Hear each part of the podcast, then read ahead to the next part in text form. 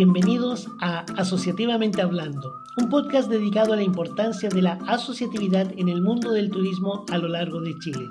Somos Chile Signature, una empresa dedicada al desarrollo del turismo y desde el área de consulting hemos creado un espacio de conversación para poder conocer, difundir y potenciar a los distintos actores presentes en el ámbito turístico.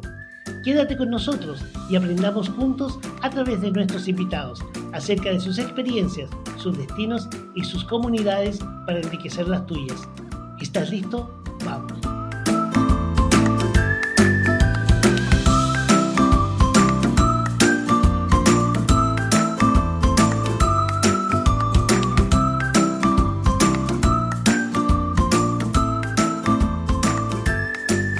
Hola amigos, bienvenidos a nuestro podcast número 28 de la segunda temporada de Asociativamente Hablando. Esta temporada estará dirigido principalmente a emprendedores, agrupaciones y asociaciones quienes se están preparando para la próxima reactivación post pandemia. Mi nombre es Jorge Durán y junto a Cristian Herrera tenemos el agrado de presentarles hoy a Jonathan Goodman con sus emprendimientos de capacitaciones para empresas ahora en forma virtual. Hola, hola, hola, ¿cómo estás? Hola Cristian, hola Jorge. Bien, todo bien. ¿Qué tal? ¿Cómo están? Jonathan, aquí, bueno, tengo tu, parte de tu currículum, que vamos a quedar muy corto por lo que veo, pero ahí vamos a ir hablando después del tema. Licenciado en análisis de sistemas, ¿no? De la UBA, la Universidad de Buenos Aires. Así es. Eh, además formado en programa de desarrollo de líderes, programa de desarrollo gerenciales. Eh, comenzaste además como en el área del software, como líder de proyectos. Tal cual. ¿Sí? Después es en la industria de hospitalidad, donde te desempeñaste como a cargo del, desarrollo y dirección de equipos, y después toda esta experiencia la volcaste en, la facilitación de programas de capacitación para empresas, ¿no? Así es, exactamente. una pequeña parte de, las, todas las cosas que haces. Eh, sí, un, mix. Eh, siempre fui bastante inquieto, así que si bien me, gustaba mucho la parte de, software, lo que estudié en la facultad, en, un impasse entre proyecto y proyecto. Yo lideraba proyectos por una consultora de sistemas. Eh, me fui a trabajar eh, a un crucero, a dar vueltas por Europa arriba de un barco, y ahí me enamoré de la industria de la hospitalidad. Así que cuando volví a Buenos Aires, después de estar dando vueltas por Europa casi un año, eh, dije, nada, yo tengo que hacer algo en esto. Y ahí me empecé a meter en la industria del turismo y trabajé en agencias, siempre en el área receptiva y, y en hoteles siempre en, las áreas comerciales y en el área de operación. Hice un poquito de cada cosa. Lo cual está buenísimo porque con toda la experiencia que traía de, sistemas que tiene que ver mucho con esto de conocer los flujos de información y las distintas áreas de la empresa y demás para poder desarrollar un software que le funcione a todos, es como que me permite tener una visión bastante global de todo lo que pasa en una organización. Y, después eh, de, estar tanto en la trinchera, me di el gusto de poder dar un pasito al costado y, acompañar a las organizaciones en esto, capacitando, dictando programas que los ayude en el día a día. Jonathan, em, vamos a hacer un pequeño paréntesis. Antes de comenzar con la entrevista en sí, queremos saber, porque nuestra audiencia quiere saber quién es la persona que, a quien está hoy invitada. Cuéntanos un poco más de ti. Cuéntanos eh, dónde vives, qué estás haciendo, cómo estás eh, enfrentando hoy eh, la pandemia. Dale, cómo no. Bueno, como comentaron, mi nombre es Jonathan Gutman, vivo en Argentina, soy originalmente de Mendoza, así que muy vecinito de ustedes, pero desde chico me vine a vivir a Buenos Aires, así que prácticamente soy porteño en un 98% la pandemia nos pegó a todos de, una manera u otra. Ahora ya con un año de experiencia se hace un poco más transitable para todos nosotros, pero en mi caso siempre el deporte fue mi, cable a tierra eh, y, con, y, con, la pandemia no fue muy diferente. Así que si bien estaban cerrados los gimnasios, los clubes y demás, la bici era una gran herramienta como para salir a respirar un poco de aire renovar energías y, liberar las tensiones y las emociones también que generaba todo este cambio y el estar en, casa, en cuarentena y demás. Así que ni bien acá nos permitieron empezar a salir un poquito, el, agarrar la bici y salir a recorrer un poco Buenos Aires fue una manera de, llevar esto adelante mejor. Eh, Así que la cosa viene por ahí. Y hoy en día sigo con eso. Por suerte acá en Buenos Aires todavía estamos un poco más liberados, ¿sí? Tenemos cuarentena de 8 de la noche a 6 de la mañana, así que nos da el día como para salir a caminar, salir a correr, hacer un poco de bici, así que ese sigue siendo mi cable a tierra. Yo te voy a traer de vuelta ahora al, tema. Em, Jonathan, cuéntanos un poquito de este mundo donde tú te manejas de las capacitaciones a empresas. No sé si me puedes hablar un poco de qué tipo de capacitaciones hace. Por supuesto, mira, yo ya Comencé con esto en el 2012, mientras seguía trabajando en relación de dependencia, en parte por la propia empresa en la que trabajaba, que eh, me invitó a dar una charla a, terciarios relacionados con el mundo de la hospitalidad. Y es como que a partir de ahí le empecé a tomar el gustito. En el 2015, cuando decidí dar un paso al costado de la relación de dependencia, empecé a, a probar suerte en esto, trabajando para distintas consultoras y trabajamos distintos temas, eh, en parte apoyado en esto que les comentaba de, la diversidad de mi perfil, de lo ecléctico, de tener un perfil más generalista, me permite trabajar también distintos temas. Por un lado, todo lo que es habilidades blandas, o sea, habilidades que nos permiten eh, llevar adelante mejor nuestras tareas, temas como liderazgo, comunicación, trabajo en equipo, Después temas más relacionados con lo que fueron mis funciones en relación de dependencia y en la vida corporativa, como lo que es ventas y, negociación, calidad de servicio, atención al cliente, creación de, experiencias.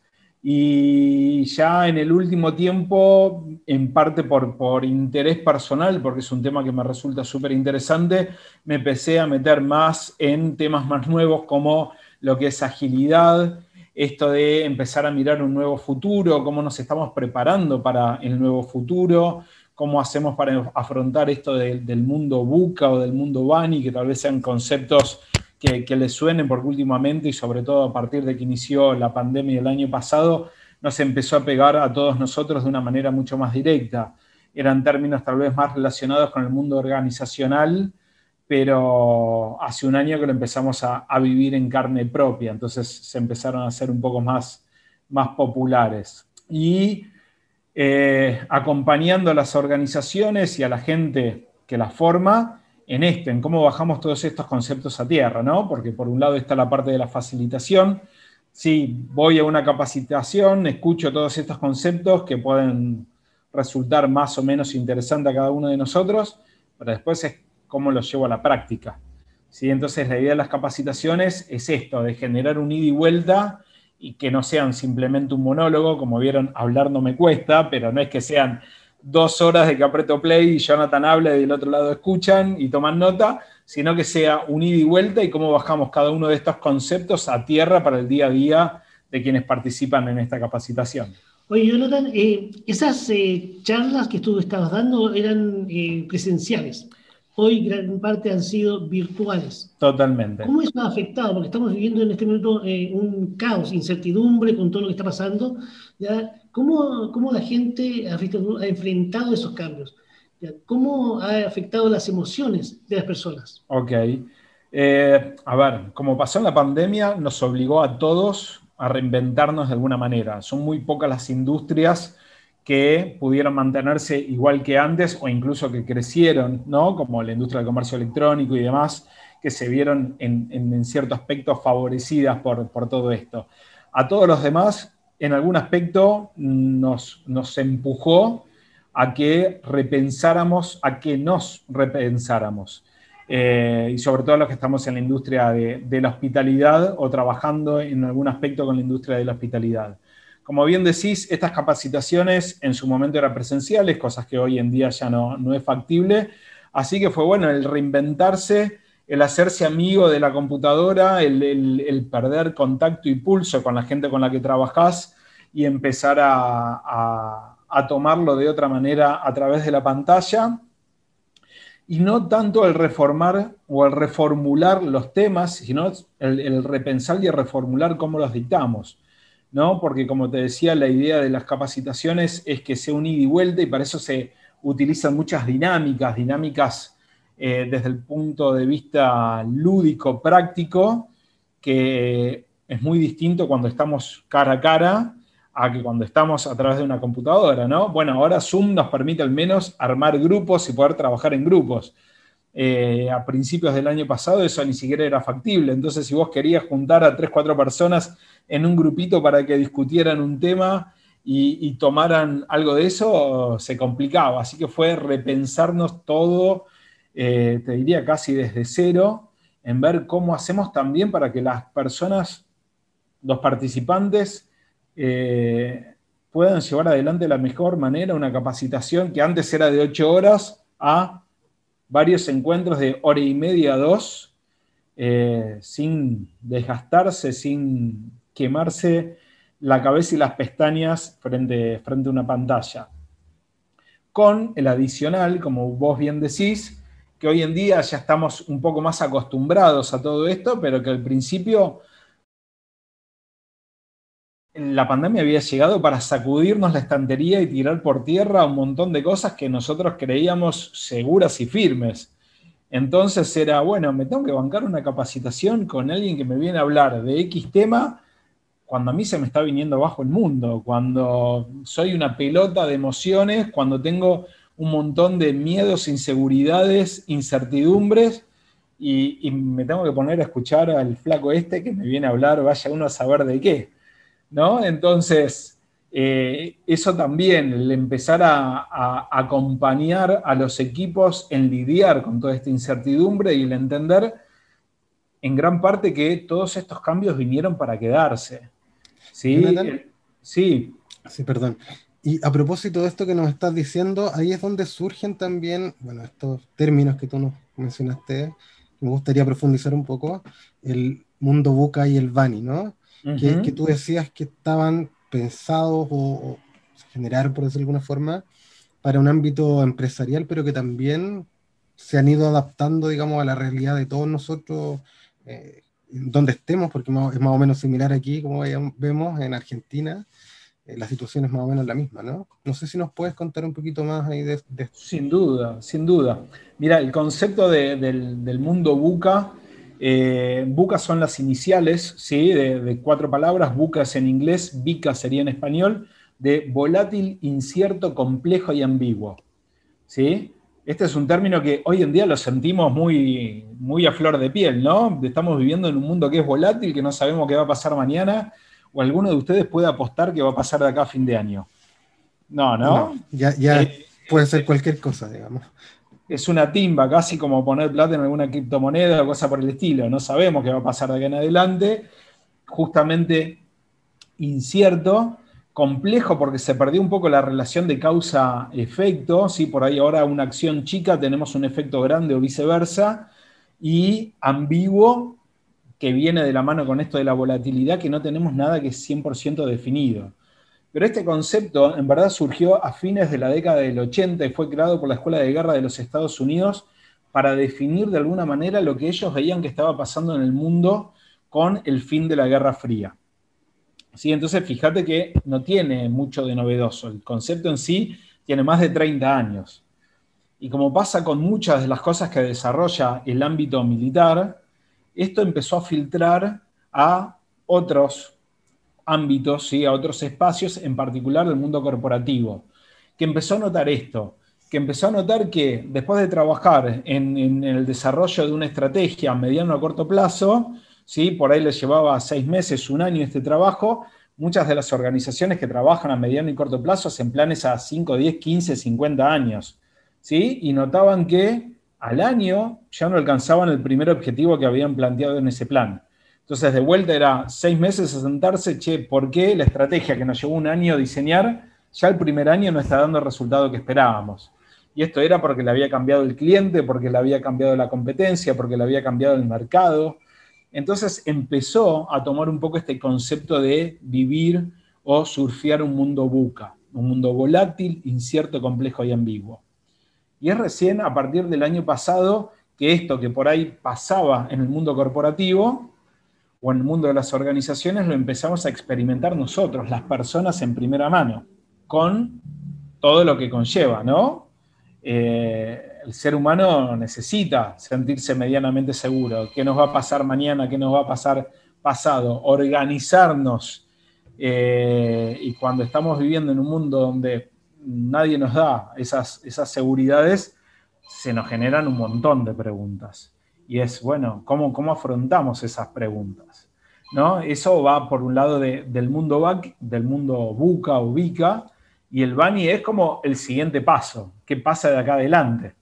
¿No? ¿Cómo, cómo va a seguir esta historia? La gente que se dedica a estudiar esto, los, los, pensadores o los estudiosos del futuro, dicen, bueno, che, esto del mundo buca ya nos quedó chico, nos quedó viejo.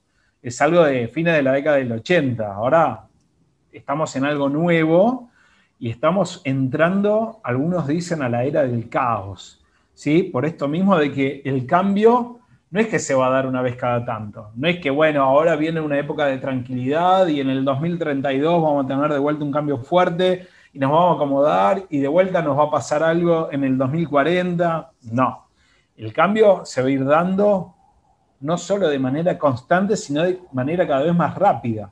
Se va a ir acelerando. Entonces, bueno, cómo, cómo, nos amoldamos, ¿sí? cómo nos ajustamos para vivir el cambio como una constante. Y ahí es donde entra esto del mundo Bani, que también, siguiendo el concepto del mundo Buca, son iniciales de cuatro palabras en inglés, que es brittle, frágil, que es esta incapacidad de adaptarnos. De hecho, muchas empresas en este contexto, y ya mucho antes, en otros contextos, eran tan buenas y tan especializadas y tan enfocadas y tan rígidas a lo que hacía que cuando le cambió la realidad, literalmente se rompieron.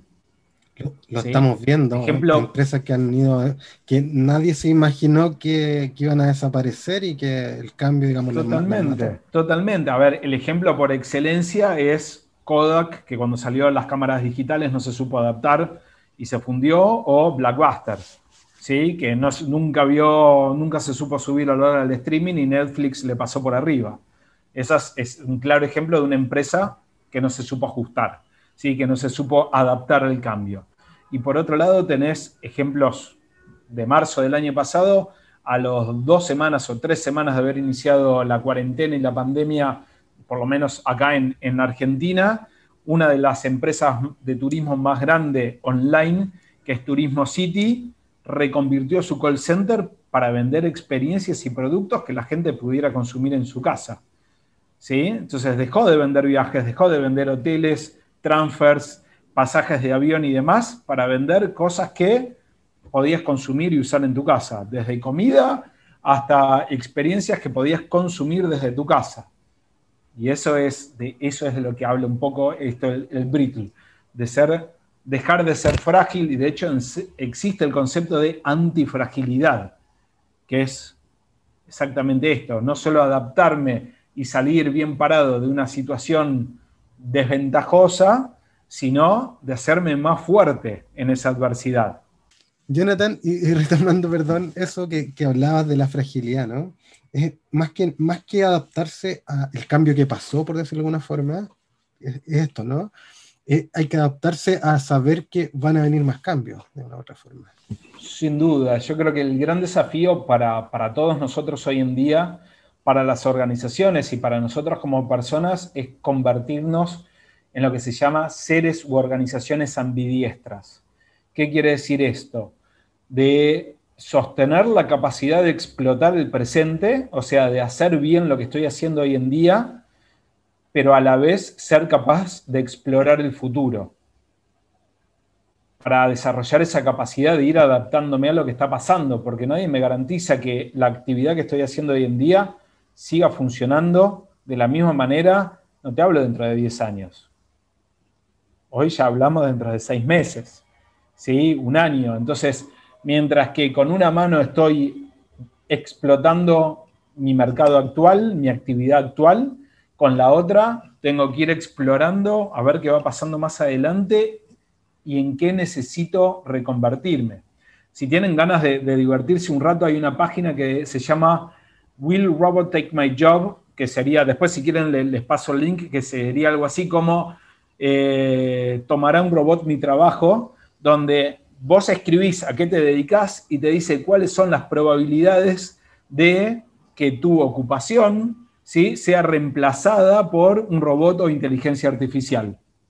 Porque de hecho, la gente que está estudiando hoy en día, que está en la universidad, está estudiando para meterse en un mercado laboral y seguramente ejercer una posición que todavía no se inventó.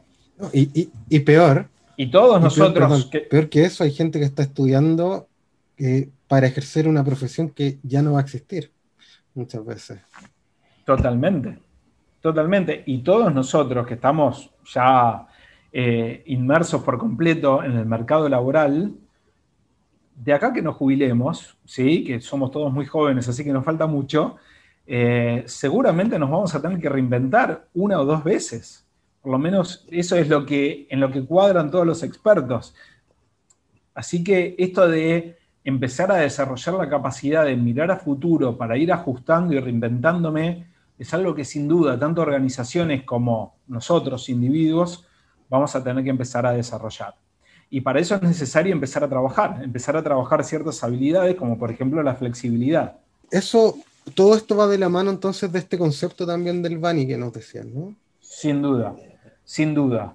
Eh, creo que no lo terminé de explicar, pero la B era de brittle, de esto de frágil, la A de ansioso. Vivimos en un mundo de ansiedad, ¿sí? por esto de la incertidumbre y no sabemos qué va a pasar. Entonces, estamos ansiosos por encontrar eh, la respuesta y por otro lado, también tenemos la ansiedad de que si vemos una oportunidad, el famoso FOMO, ¿sí? Fear of Missing Out, miedo a perdernos esa oportunidad, nos tiramos todo de cabeza porque no sabemos si va a haber otra.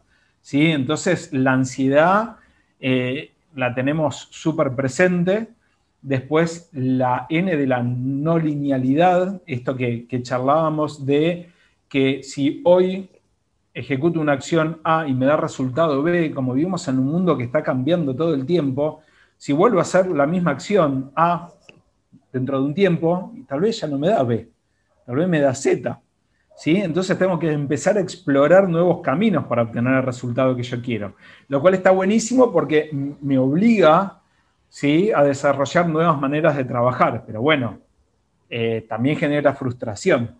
Entonces tenemos que meter un poco esto en, modo exploración y hacernos amigos del error, porque el error va a empezar a ser una, una herramienta más en nuestra caja de herramientas para desempeñarnos. El error nos va a ir marcando el camino y ayudarnos a descubrir las mejores prácticas.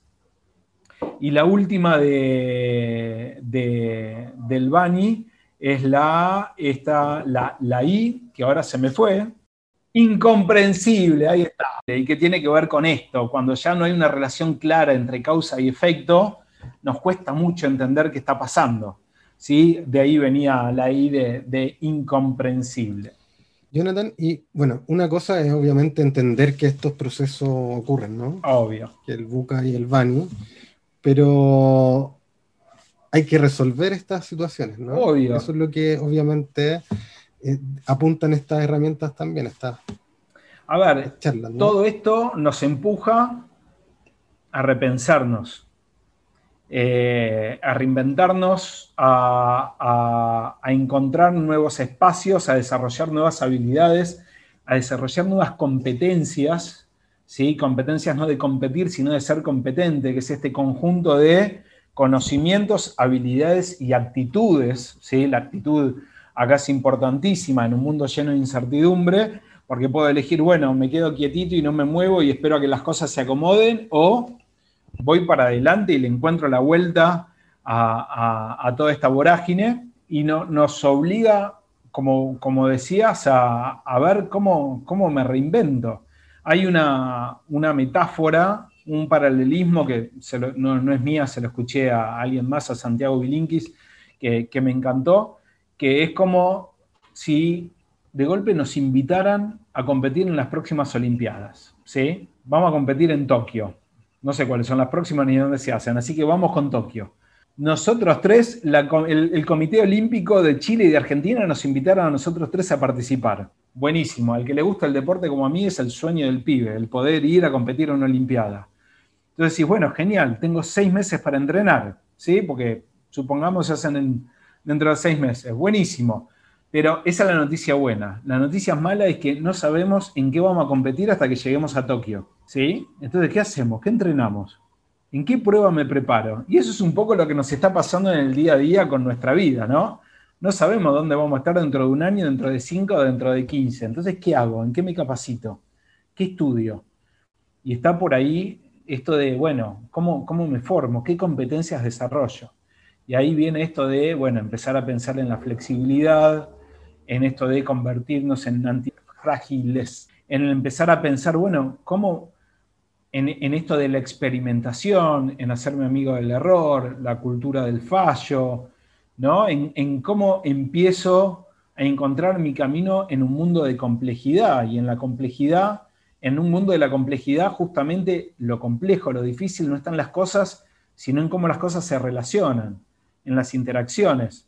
Entonces, bueno, ¿cómo me estoy relacionando yo con mi entorno? ¿Sí? Eso es algo más para trabajar y, es eso en lo que vengo trabajando en el último tiempo y me, gusta, me gusta acompañar a, la gente y a las organizaciones. Jonathan, como decía Jorge, este va a ser un tema probablemente, es muy interesante, podríamos estar hablando de él mucho tiempo, ¿no?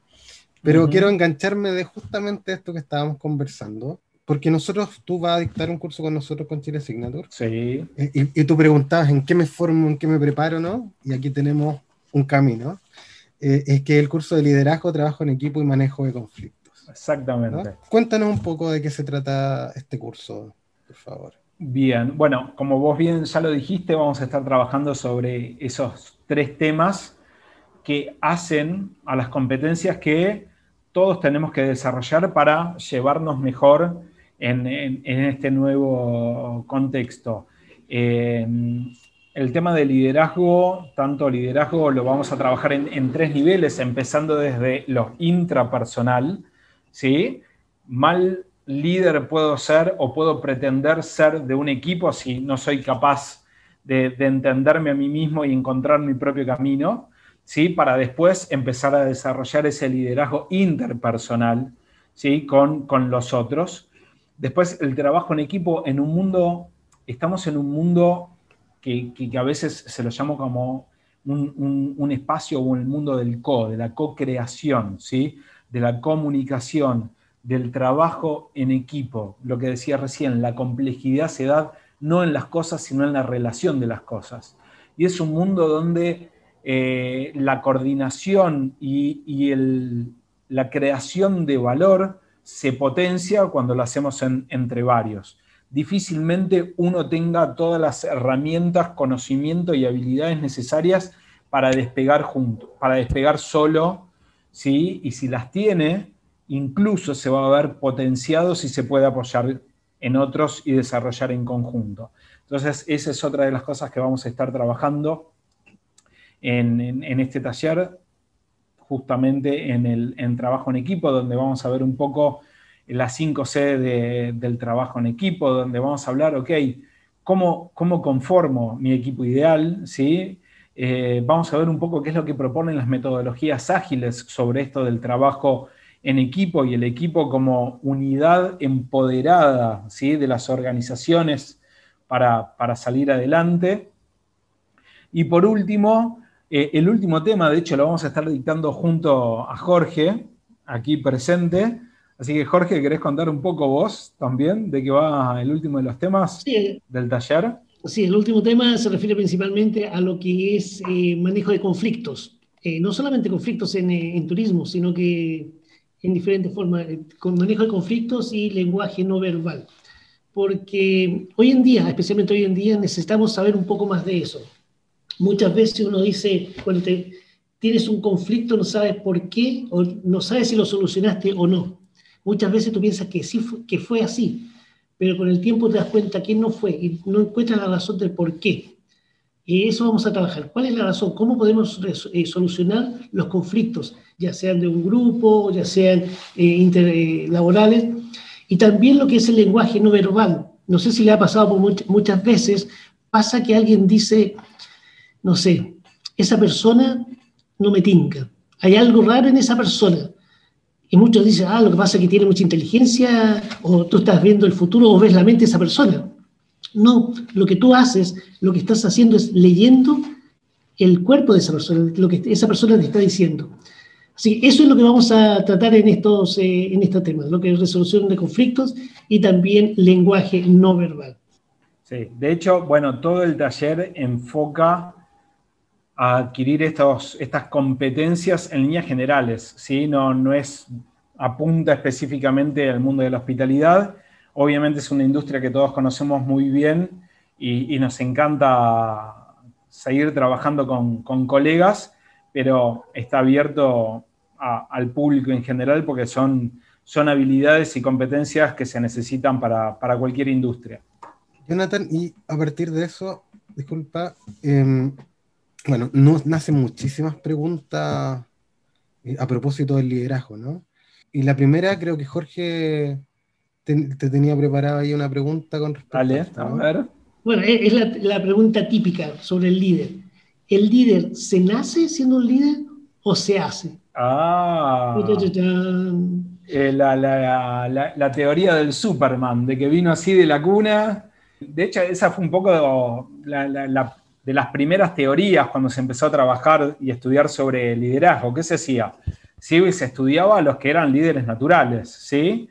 Pero la realidad es que uno puede traer de cuna un montón de cosas que suman. ¿sí? Obviamente si uno es carismático, extrovertido, tiene habilidades naturales de comunicación y demás, sin duda va a ayudar y va a colaborar a desempeñar mejor un rol de líder, y de hecho lo vemos desde que somos chiquitos, ¿no? Vos vas a cualquier colegio, ves en la plaza a chicos jugar y vas a ver que siempre hay alguno que por algún motivo es eh, aquel que dirige la batuta y que, los demás lo siguen, y sin duda porque tiene ciertas habilidades que hacen que, que, asuma ese rol de manera natural. Pero un líder también necesita saber tomar decisiones, manejar presiones, administrar recursos, asignar tareas, planificar, establecer objetivos. Entonces son cosas que, más allá, si vos tenés estas habilidades naturales, necesitas incorporar, necesitas trabajar, necesitas desarrollar y te va a dejar mejor parado como, como líder. Entonces, si me preguntás, líder se hace. Eh, todo lo que venga de cuna es bienvenido, pero sobre eso hay que trabajar. Y, a propósito de lo mismo, a veces ocurre, eh, obviamente que, no sé, trabaja una organización, obviamente, se nombra una persona, se le da una jerarquía, un cargo, ¿no? Se le da cierto, podríamos decir, poder. Sí. ¿Sí? Ese poder viene, o sea, el liderazgo y el poder van de la mano, digamos, por decirlo de alguna forma, necesariamente esa persona se transforma en un líder, por decirlo de alguna forma. Para nada. Para nada, tenemos que saber distinguir entre poder y autoridad. Son dos cosas distintas. ¿sí? El poder te lo puede dar el cargo. ¿sí? Hoy en día me ascienden, paso a ser gerente de Zoom y entonces no, el Zoom es mío y yo dirijo y cómo hace y cómo se conecta cada uno. Ese es el poder. Distinto es que la gente me siga porque ven en mí la autoridad para llevar adelante esa tarea. ¿Sí? Sea porque me respetan, por el nivel de conocimiento, por el aprecio, porque ven en mí las cualidades necesarias para, ¿sí? Pero son dos cosas muy diferentes, sobre todo con las nuevas generaciones. En, las generaciones, diría incluso de nuestros padres, ¿sí? por ahí la generación de los baby boomers y demás, eh, el, poder, ¿sí? dado por la empresa, por la organización, el puesto, la chapa, la jerarquía, ¿sí? te daba cierto respeto y hacía que tal vez los demás acataran lo que vos decías. Las nuevas generaciones, sí, por ahí no tanto la X, pero la última parte de la generación X, la generación Y y demás, los millennials, si vos no sabés qué estás diciendo, si vos no inspirás en el otro ese, ese aprecio, ese, wow, che, este, este tipo sabe, me, interesa, me gusta, lo, respeto, si, no me, si no generas ese respeto, eh, que tengas la chapa no, no, no, te, no te pone en la posición de líder ante ellos. ¿Sí? Te discuten de igual a igual y si no están de acuerdo te lo dicen sin ningún problema. Y si vos querés ser el líder, querés ser el que acompañe y guía a ese equipo, o sea, la autoridad te la tenés que ganar la, chapita de jefe ya no alcanza.